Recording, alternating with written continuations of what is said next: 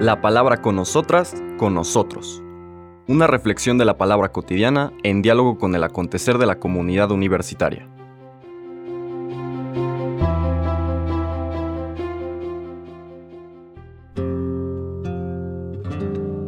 Hola, buenos días.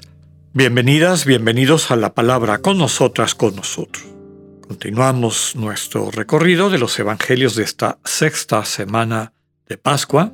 Ahora en el capítulo 16 San Juan vamos a leer los siguientes versículos del 12 al 15. Seguimos en este discurso del Señor después de la última cena, en el cual les va presentando a sus discípulos el misterio del Espíritu del Espíritu Santo, el Paráclito, el que nos defiende, el que habla por nosotros, es decir, el que nos da la elocuencia necesaria, entendida la elocuencia como capacidad de comunicar la verdad. La verdad es el amor, que no solamente se manifiesta en palabras, sino en todo un estilo de vida, en una forma de ver el mundo, sentir el mundo e interactuar con él. Interactuar con nuestros hermanos y hermanas. No confundir este mundo con el mundo del que hablaba ayer, esta manera mundana, egoísta, egocéntrica de entenderse a sí mismo y al entorno.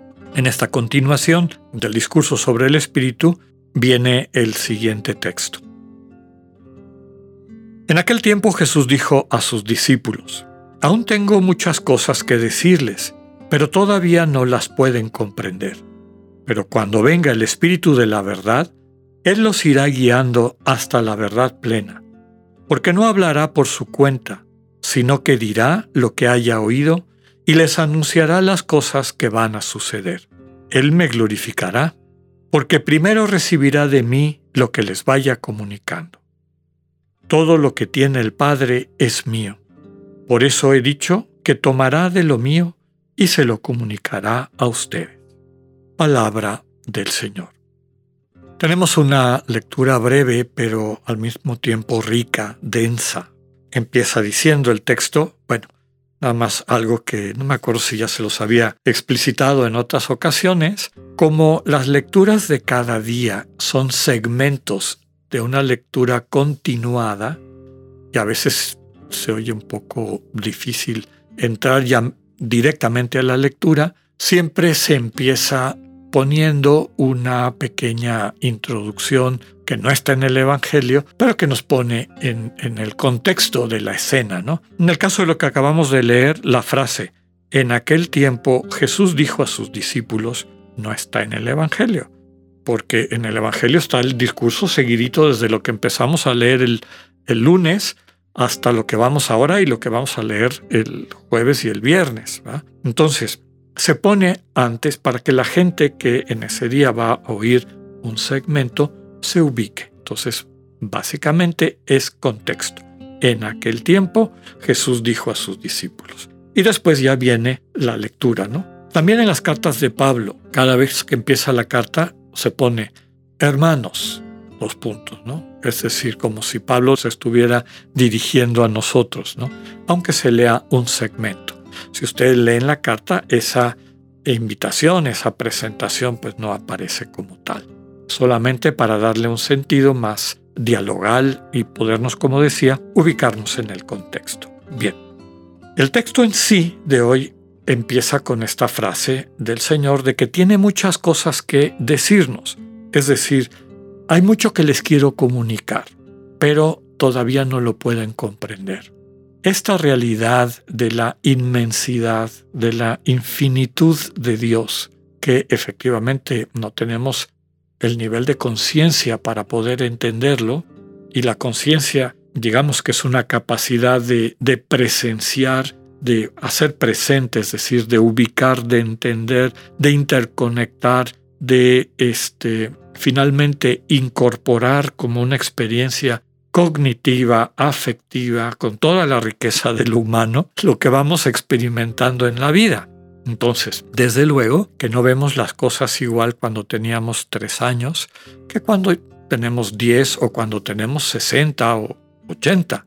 Vamos teniendo cada vez más experiencia. Cuando cultivamos nuestra conciencia y ésta se va ampliando, nos va capacitando para ubicarnos en el mundo con una visión más amplia, más global, más holística, más integrada, más armónica, pues este, vamos percibiendo mucho más de lo que a lo mejor habíamos percibido antes. Aquí también hay que decir tristemente, en ocasiones vamos para atrás. Cuando no cultivamos la conciencia, no la enriquecemos, no la vamos ampliando, se pueden ir bloqueando áreas de lo que ya habíamos experimentado, entendido, integrado y demás. Y a veces este, nos asombramos cuando leemos algo que escribimos hace 10 años y vemos que tenía un nivel de claridad de, y que a lo mejor lo hemos perdido, sobre todo por la falta de cultivo de esta conciencia.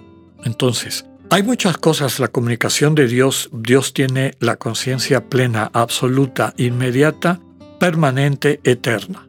Nosotros vamos dando caminitos, eh, pasitos en ese camino, en ese sentido. ¿no? El Espíritu es el que nos forma, es lo que dice el texto del día de hoy. Cuando venga el Espíritu de la verdad, Él los irá guiando hasta la verdad plena que nunca la alcanzaremos porque somos criaturas.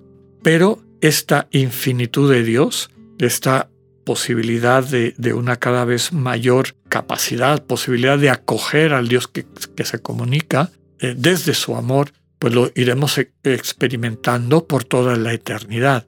A mí siempre me ha llamado la atención que la visión oriental cristiana, del mundo cristiano oriental, ortodoxo o greco-católico, presenta la bienaventuranza, es decir, lo que nos espera después de esta vida en la plenitud de la existencia, cuando, salvados por Cristo, pasemos a ser parte de su comunión, lo presenta de una manera dinámica y le llama epéctasis. Cada vez más, Dios es infinito. Entonces, por toda la eternidad, en este dinamismo permanente de eh, crecimiento, profundización, planificación, que nunca se acaba, siempre estaremos experimentando más de Dios, más de este Dios que es infinito. Y esa es la alegría, ¿no? El ir percibiendo no solamente lo que eso significa, sino este proceso permanente de crecimiento, de capacitación, de integración. Esto lo opera el Espíritu. Nos guiará a la verdad plena nos acompañará no solamente en esta vida, sino por toda la eternidad. No hablará por su cuenta, es decir, no solamente les va a comunicar su persona, sino que va a comunicarme a mí, dice el Señor. Él me glorificará, Él me hará presente a ustedes, porque primero recibirá de mí lo que les vaya comunicando. Hemos dicho ya en otras ocasiones que al operar el Espíritu lo que percibimos es la cercanía, la comunión, el amor de las personas con quienes entramos en esta relación de amor recíproco. Esa es la magia del Espíritu. A veces lo he explicado como el aire, ¿verdad? Cuando oímos algo es porque hay aire de por medio. Si estuviéramos en el vacío, no oiríamos, aunque alguien estuviera tratando de, emitir ruidos, no lo oiríamos. Necesitamos el aire para que llegue ese sonido. Valga esta parábola para entender cómo opera el espíritu. Eh, a través de este espíritu percibo el amor que Cristo me tiene. Es el que nos vincula. Lo mismo el Padre y lo mismo en las relaciones de amor interpersonal. El mismo Señor Jesús lo vive así todo lo que tiene el Padre es mío. Entonces, Él recibe del Padre en el Espíritu, nosotros recibimos de Él en el Espíritu. El Espíritu es este que opera tanto en la Trinidad como en nosotros este dinamismo del amor de comunión. Esta experiencia, este caminar, lo veremos con un poquito más de detalle en, en las siguientes charlas de esta semana, implica de nuestra parte el cultivo de la disposición interior para poder acoger el don del Espíritu. Que sepamos irnos preparando para esta fiesta tan importante de nuestra fe, la venida del Espíritu en Pentecostés. Que tengan un buen día, Dios con ustedes.